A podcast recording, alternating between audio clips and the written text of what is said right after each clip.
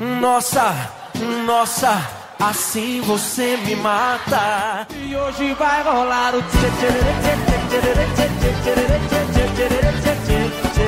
Feelings for my life, I'll feel it. Todas essas músicas aí têm uma coisa em comum. É, elas grudam na nossa cabeça. Isso também, mas tem mais uma coisa. Será que é que o povo ouviu tanto que já enjoou? Isso também, mas elas foram além das paradas brasileiras, foram parar nos charts americanos, nos rankings europeus. E como é que diz parada em italiano, Ortega? É, clatifique. Hum.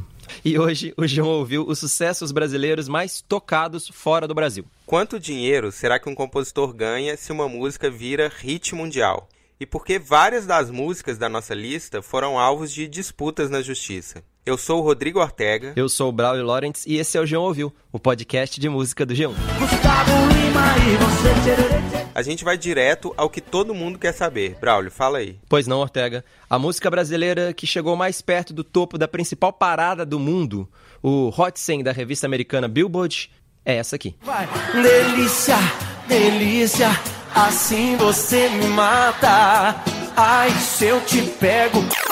Não, não, não, não, não. Não foi essa. O Michel Teló chegou ao lugar 81 em 2012, mas o Brasil já foi melhor antes disso. Não, não, não, não, não. Tô vendo aqui na nossa planilha, tô aberto aqui no notebook, e Feelings, do cantor paulista Morris Albert, subiu até o sexto lugar do top 100 americano em 1975. É, foi bem demais, mas o nosso recorde na maior parada americana representa o estilo brasileiro musical, que é o mais ouvido pelos gringos. É uma bossa nova. E não é Garota de Ipanema, tá?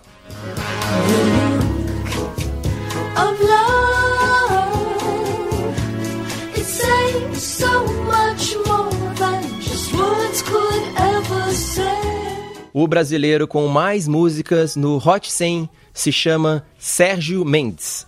O cantor e pianista, hoje com 79 anos, saiu direto de Niterói pro top 5 da parada da Billboard.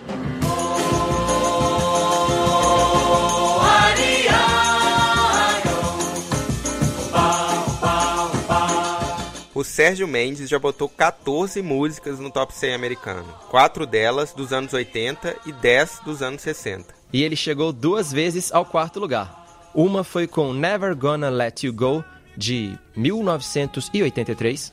I'm never gonna let you go. I'm gonna hold you in my arms forever. E a outra foi com The Look of Love, de 1968. I can hold you with you, feel my arms around you. Eu liguei pro Sérgio Mendes e a gente conversou sobre todos esses feitos dele. Onde que o senhor tá? Aham. Eu estou em Los Angeles. Ah, beleza. Ah, eu imaginei pelo eu código. moro aqui. Há quanto tempo o senhor mora em Los Angeles? Ah, eu estou aqui desde, quer dizer, eu tô, vou, vou ao Brasil todo ano e tudo, mas eu estou aqui desde 64. Sou, sou muito fascinado com parada e, e eu sei que o senhor é o recordista lá, né? Tipo, são 14 músicas no, Hot- no Hot 100, né? O senhor liga pra chart, pra parada? Como que é a sua relação Claro, com, é com isso? importante. É, é, o- é naturalmente, é o, é, o, é o espelho do que está acontecendo com o seu trabalho, né? E nunca, nunca seguir fórmula nenhuma, nem nada disso. Eu faço o que eu estou sentindo no momento. Então, a minha vida é, é muito esses encontros.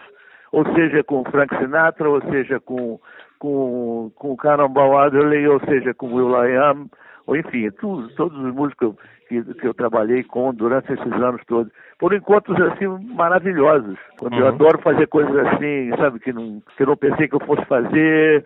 Eu sigo muito a minha intuição e eu sou muito curioso. Então acho que essa curiosidade é que me leva a isso. Falando com, com alguém que está sempre presente nas paradas, né? O senhor acompanha essas músicas que, me- mesmo seja pelos netos ou pelos filhos, músicas que estão nas paradas de sucesso americanas, gosta de se manter atualizado sobre o que está tocando nos charts? Eu recebo o Billboard toda semana, você tem noção do que está acontecendo, o que está no chart. Mas eu não fico, sabe, fuçando atrás disso. Eu, não, não é por aí para mim. De repente dá vontade de ouvir Vila Lobos, Uhum. dá vontade de ouvir uh, Stravinsky. Então, porra, eu adoro isso, ouvir discos antigos de, de jazz, eh, composições do Tom Jobim, hoje, por exemplo, você, você vê a influência, por exemplo, de, de reggaeton, né? que de repente foi, é um ritmo que está na moda, que o pessoal gosta de dançar. Então tem essas coisas. Mas a- com a música brasileira, eu acho que a diferença foram as grandes melodias que você lembra. Não Uhum. foi só, só um ritmo, não foi só uma, uma jogada de, de marketing, foi um negócio de grandes canções. O Sérgio Mendes tem essa performance impressionante, mas ele deve muito do sucesso dele a uma música que apresentou a bossa nova para o mundo.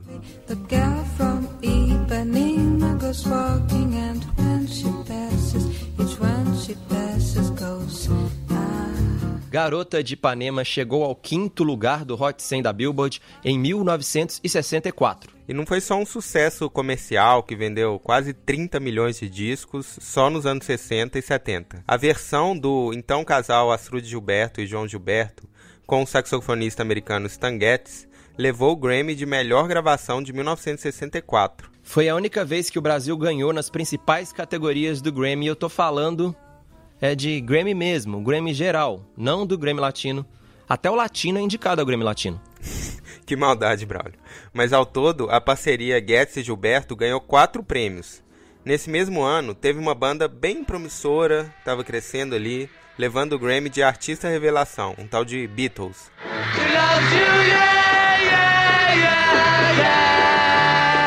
O João Gilberto morreu em 2019, aos 88 anos, e a Astrude Gilberto hoje tem 80 anos, mas ela não dá entrevistas desde 1982. Tem uma longa entrevista no site oficial dela em que ela explica por que não fala com a imprensa.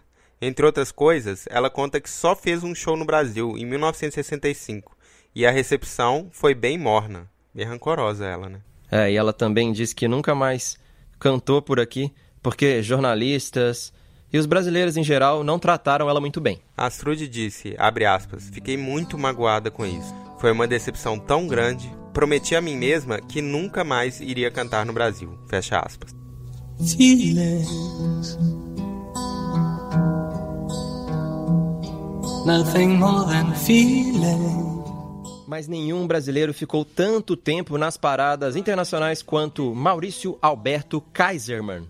Ou Morris Albert, o nome artístico do cantor dessa balada romântica aí que tá no fundo, chamada Feelings. Essa música chegou ao sexto lugar do Hot 100 americano e ficou 32 semanas nesse ranking, em 1975.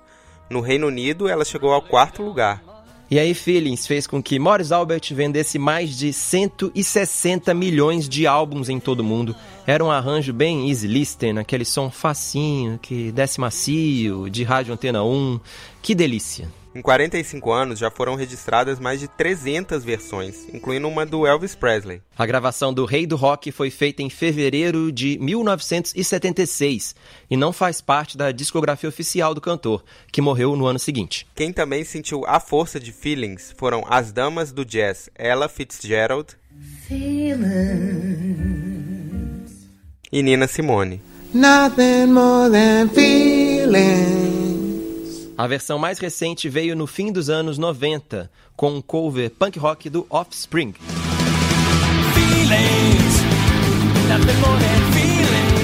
Julio Iglesias, Caetano Veloso, Dionne Warwick e Gretchen também regravaram Feelings. Depois de Feelings, o Morris Albert conseguiu mais um hit, só que bem menor. Sweet Loving Man chegou na posição 93 da parada americana em 1976. Let me feel your lips say, my sweet loving. Em 2004, o Morris Albert lançou o disco Moods, fez uma turnê pelo Brasil e deu várias entrevistas por aqui. Bom, imagino, Morris, que você tenha seguidores, assim. A gente tem um fã seu aqui. Inclusive essa daí no Altas Horas. Foi a última vez que ele falou com a imprensa. Hoje ele tem 68 anos e mora na Itália. Eu falei com a produtora dele e o Morris havia topado responder umas perguntas, só que seria por áudios de WhatsApp, porque ele está recluso na Itália cuidando da mãe que está muito doente. Mas ele resolveu não responder, né? Ele ficou incomodado com as perguntas. É, isso aí. Ele disse que a entrevista tinha muitos assuntos que ele não quer mais falar. E um dos assuntos tem a ver com essa música aqui. Pour toi, j'ai quitté ce que j'aimais.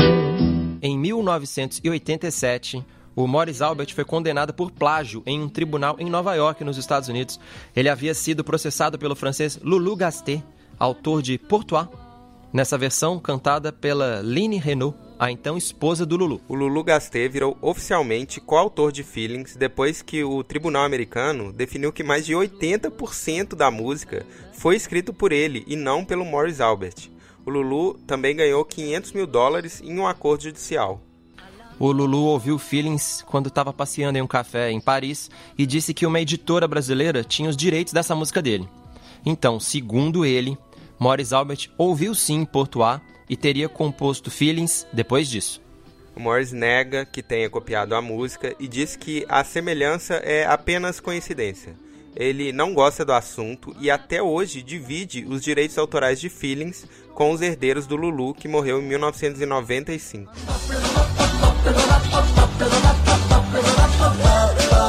Sim, essa é a voz do Bob Esponja na versão alemã do desenho. E sim, ele tá cantando Balada Tchê Tchê Tchê sucesso na voz do Gustavo Lima.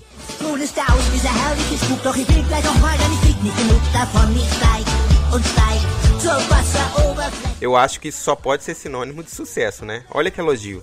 Essa música bombou tanto fora do Brasil que ganhou até uma versão cantada em alemão pelo Bob Esponja. Esse sucesso sertanejo dançante, lançado em 2011, foi o primeiro grande hit do Gustavo Lima. E o Tchê Tchê foi ouvido na Alemanha e em outros países da Europa, mas foi na Itália que bombou demais e cantado em português mesmo. Balada chegou ao terceiro lugar na Alemanha e ficou em primeiro na Suíça, na Holanda, na Bélgica e na Itália. A gente testemunhou o quanto essa música bombou lá na Itália, né, Braulio? É, eu lembro bem, assim, como esquecer. Você tava de férias, eu tava lá cobrindo a turnê MDNA da Madonna.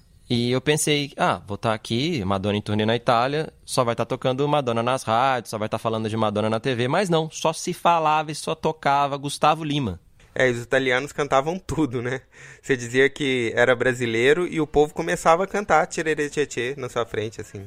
Gustavo Lima e você tcherere, tchê, tcherere, tchê, tchê, tcherere, tchê, tchê, tcherere, tchê, tchê, tchê, tchê. Mas quem escreveu esses versos aí não foi o Gustavo Lima. A música foi composta pelo bancário baiano Cássio Sampaio em 2010. E antes de o Gustavo Lima comprar a exclusividade da música, Balada foi cantada pelas bandas baianas Estaca Zero Gata me liga, mais tarde tem balada. Quero curtir com você na madrugada. e Cangaia de Jegue. Pular, dançar, até o sol raiar. O Aviões do Forró também gravou. Quero curtir com você na madrugada. Pular, dançar. Eu liguei pro Cássio Sampaio pra falar sobre como Tchê Tchê mudou a vida dele. Eu lembro que você era bancário e aí a música estourou. Aí eu queria saber o que, que você tá fazendo hoje, o básico, né? Tipo, meio, o que, que você tá fazendo hoje?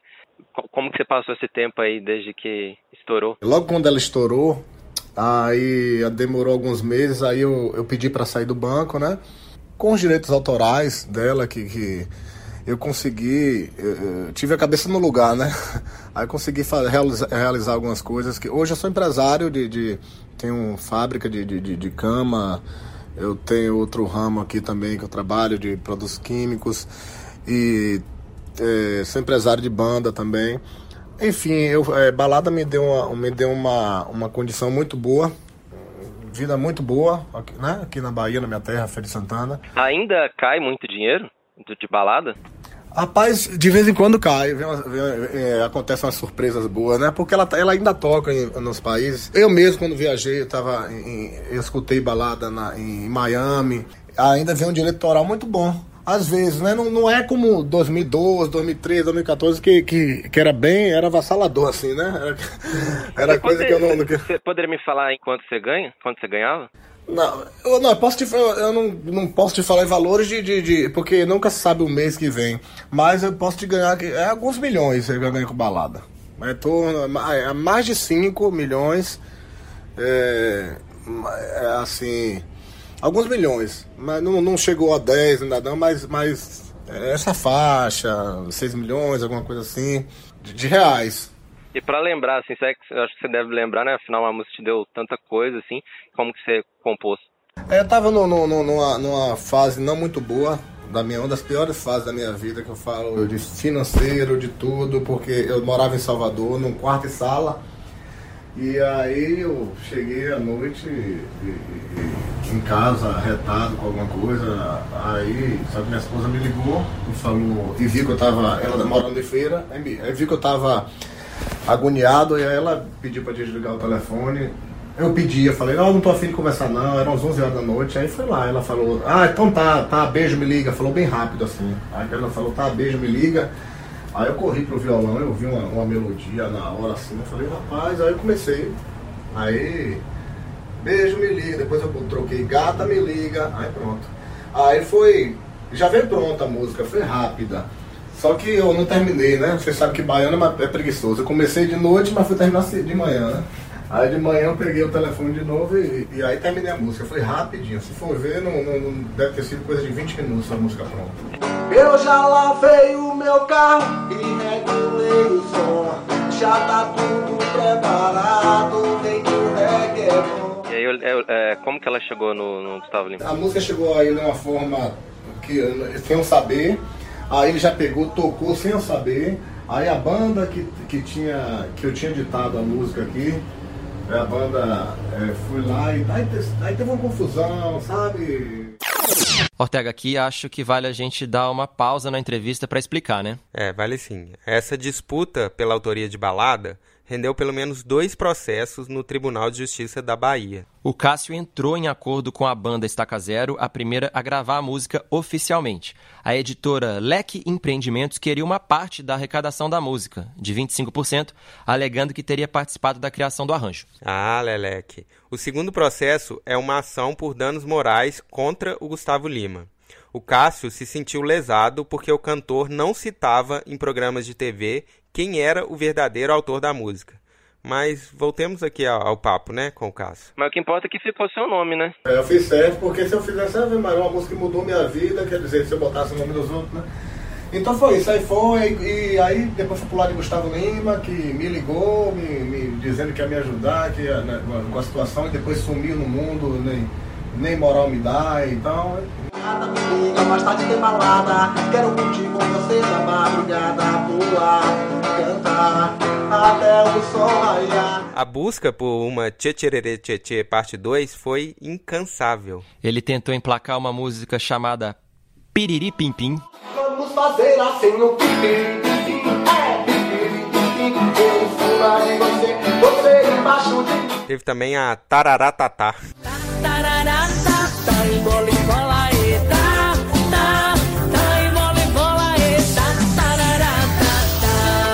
e teve ainda uma outra chamada Tome Tome.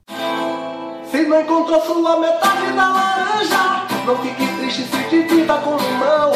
Coloque gelo pra criar sua cabeça. Champanhe, Essa é a minha preferida, mas nenhuma delas estourou. Hoje o Cássio mora em Feira de Santana, tem 40 anos, é casado e tem um filho de 8 anos e uma filha de 9. E ele ainda compõe shots e forrós, mas se dedica mais às empresas que ele tem. E ele tem, cara, um medo danado do Gustavo Lima. Então, várias partes do papo eu tirei, né? Partes em que ele falava do cantor. Resolvi deixar de fora a pedidos dele. Ele foi tão simpático na entrevista, como você reparou aí, então aceitei isso daí. Mas foi engraçado ele falando do Gustavo. Já pensou um Gustavo Lima vindo pra cima de mim? Ave Maria, como é que eu vou pagar? Você tá rico, mas ele tá rico e meio. Não, né, não tô rico não, tô bem, mas ele tá rico mesmo. Nossa, nossa, assim você me mata. Ai, se eu te pego, ai, ai, se eu te pego. A história de Ai Se Eu Te Pego é bem parecida com a de Balada Tchê Tchê Tchê. Tem um cantor em ascensão, tem disputa na justiça e uma versão em forró que veio antes da versão sertaneja. É mais ou menos assim, ó. Nossa, nossa, assim você me mata. O primeiro artista a gravar Ai Se Eu Te Pego foi a banda baiana Meninos do Seu Zé, que fez essa versão aí tocando no fundo. A segunda banda a gravar foi a Cangaia de Jeg, que também já gravou Tchê Tchê Tchê Tchê. Nossa, nossa, assim você me mata. Mas a música virou hit no Nordeste depois que foi comprada pelo Wesley Safadão, que naquela época ainda era o vocalista do Garota Safada. Nossa, nossa, assim você me mata. Eu fiz uma matéria sobre os hits de 2011 que surgiram no Nordeste com versões ali forrozeiras e depois estouraram de vez no resto do Brasil com versões sertanejas dançantes.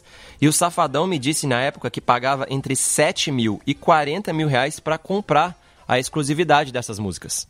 Então, basicamente, ele fez um acordo para ter exclusividade e depois fez um acordo com o Teló para liberar Aí Se Eu Te Pego. É tipo isso. O Safadão me falou a seguinte frase, abre aspas. Ter autorização para cantar uma música é igual comprar um carro. Você compra e a música é sua. Fecha aspas. Mas não era bem assim, né? Aí Se Eu Te Pego, na verdade, tem uma autora principal e é a mesma compositora dessa música aqui. Aí, galera, tô chegando com a dança do quadrado. Pegue seu quadrado e quem pisar na linha vai pagar prenda, hein? Vamos junto! A Sharon Acioli é autora de Dança do Quadrado Eu disse ado, ado, cada um no seu quadrado. e também escreveu Ai Se Eu Te Pego. Hoje ela mora em Miami, desde 2016, produzindo eventos com música brasileira. Mas esses dois sucessos são do tempo em que ela era criadora de músicas e coreografias do Axé Moá, que é um complexo de lazer em Porto Seguro, na Bahia. Ai Se Eu Te Pego foi escrita em meia horinha. Eu falei com a Sharon e ela relembrou a história da criação da música. Três meninas da Paraíba estavam lá no Axamoá, é, gritando para os dançarinos, né? Nossa, assim você me mata. Ai, se eu te pego.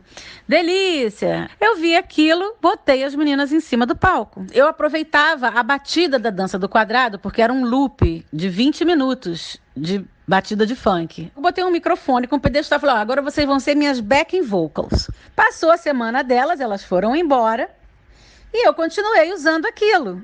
Virou uma febre, assim, a, a- galerinha, a mulherada ficava doida, gritando lá embaixo para os dançarinos, né?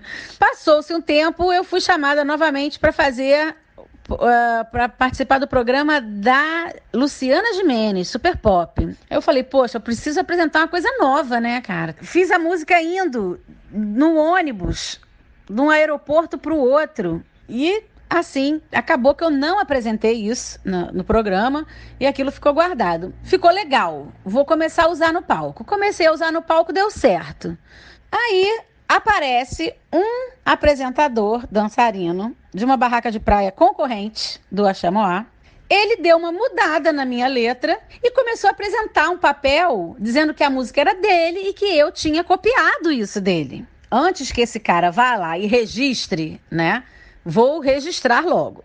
Fui para o estúdio, Fizemos uma nova base para não usar a base do quadrado, né? Organizei estrofe, refrão direitinho, pá, gravei e tocava a música duas, três vezes por dia no Chamoá, os dançarinos já querendo me matar, mas eu dizia, eu não posso abandonar isso porque isso vai virar alguma coisa, algum dia esse negócio vai acontecer alguma coisa. Tanto que foram quatro anos até a música chegar no Michel Teló que eu insisti muito, mas não foi pouco não, eu insisti muito. A Sharon registrou a música só no nome dela, mas depois três estudantes que ajudaram na composição entraram na justiça.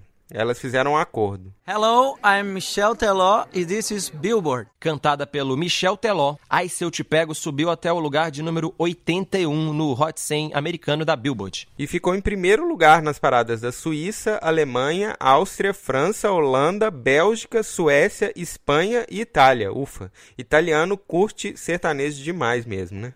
Curte demais. Ai Se Eu Te Pego teve um alcance ainda maior do que o alcance de Balada Tchê Tchê porque a coreografia foi parar nos jogos do Real Madrid. O Marcelo, o lateral esquerdo, apresentou os passinhos para o Cristiano Ronaldo, que comemorou muito gol ali, naquela época, dançando e cantando Ai Se Eu Te Pego. Aí já era, né? E o nosso próximo hit internacional brasileiro também fez sucesso com a ajuda do futebol. Chora,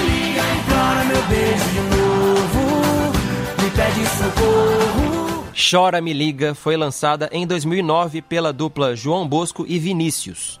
Eu liguei pro Vinícius e ele lembrou como essa música fez um sucesso assim absurdo. Cara, a gente soltou a Chora Me Liga em janeiro no Faustão. E aí, assim, a gente lançou a música e a música ficou praticamente que o ano, o ano todo tocando. Tanto que ela foi a música nacional em 2000, é, eu acho que foi 2009, mais executada do país, só atrás da música internacional da Beyoncé, que é Lay. É, uma correçãozinha. Na verdade, a número 1 um da Beyoncé no ranking de 2009 no Brasil foi Halo. Baby, I can see your halo. You know you're my saving grace. Chora Me Liga virou sucesso fora do Brasil a partir de uma versão no ritmo da cúmbia, feita pelo grupo Play. Chora, me chama, implora, me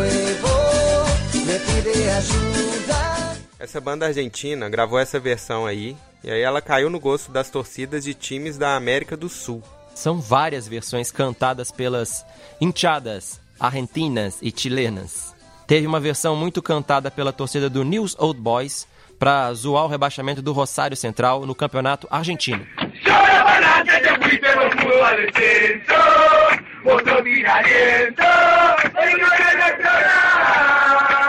E tem uma versão da torcida do Colo-Colo, do Chile.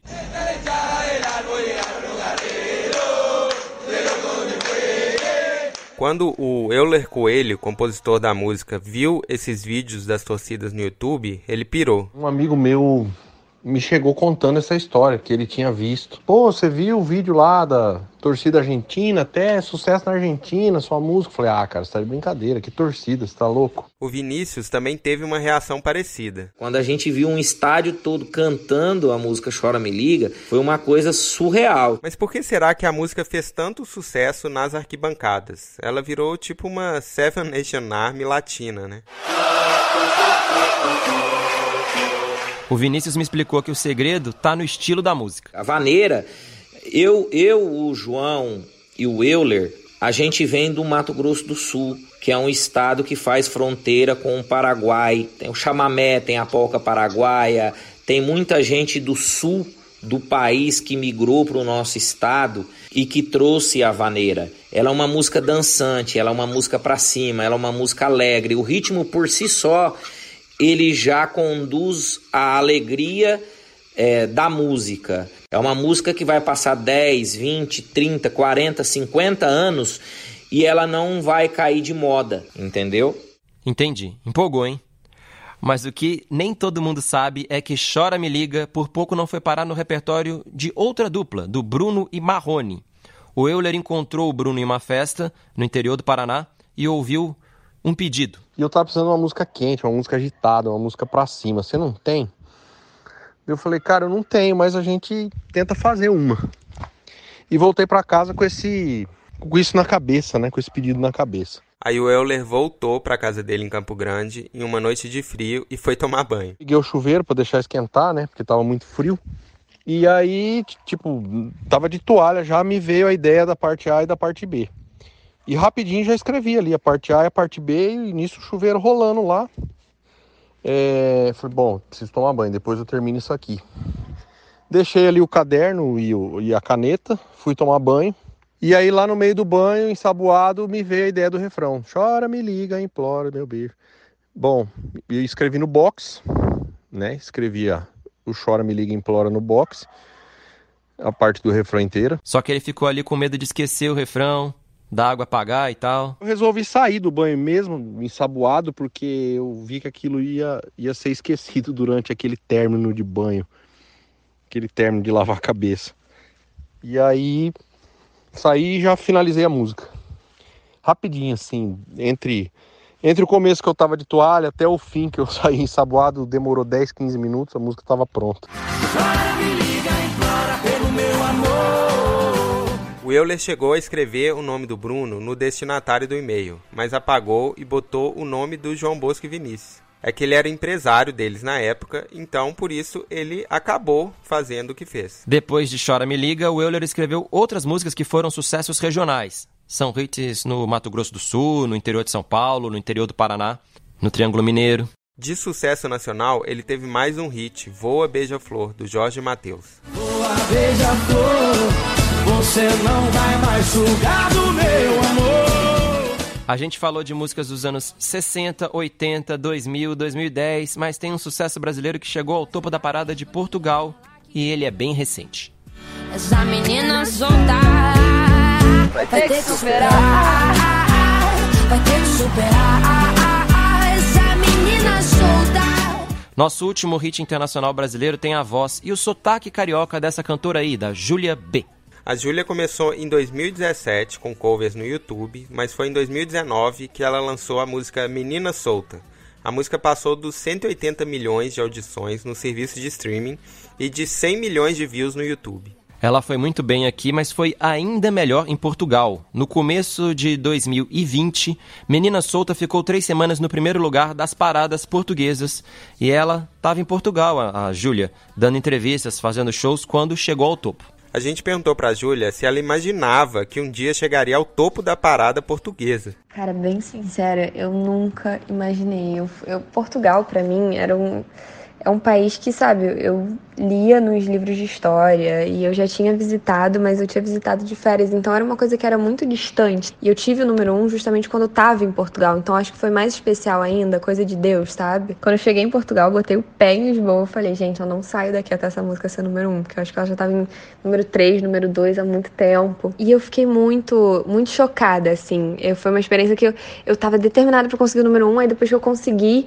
eu falei, caraca, peraí que eu sou número um. A Júlia também gravou uma versão em espanhol. Menina Solta virou Chiquita Suelta. E foi parar em rankings de hits virais dos serviços de streaming de países como Argentina e Colômbia.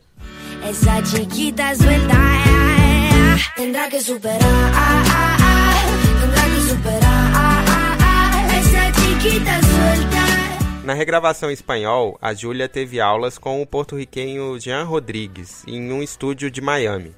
Ele foi o cara que ensinou a Beyoncé a cantar a parte dela em Mi Gente na parceria com o J Balvin. Soy la reina de los nenes. Mi gente no se detiene, aquí nadie se quiere. A Júlia B disse pra gente que não botava muita fé em Chiquita Suelta. Ela sempre teve costume de cantar, de compor em português e inglês, mas daí a gravadora sugeriu uma versão em espanhol. E ela acabou aceitando. Mas por que será que ela relutou tanto? Porque, sei lá, pra mim, versões de músicas tem que ser sempre algo mais planejado. Tipo, quando a Shakira faz as versões, ela já grava o clipe junto. É... Era muito reticente, porque é muito difícil traduzir uma música ficar boa. Até porque espanhol não é uma língua que eu que eu tô tão acostumada, é uma língua que é, é a mais recente que eu tô aprendendo e todos me descobrindo ainda no espanhol. Mas eu confesso que quando eu escrevi a- o primeiro draft, eu senti uma coisa muito especial ali. Foi uma aventura, eu adoro.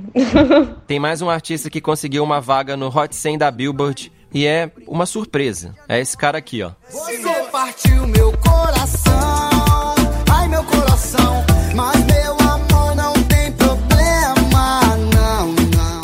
Nego do Borel convidou o colombiano Maluma para Coração, versão em espanhol de Você Partiu Meu Coração. A música chegou ao posto de número 87 da principal parada americana em janeiro de 2018.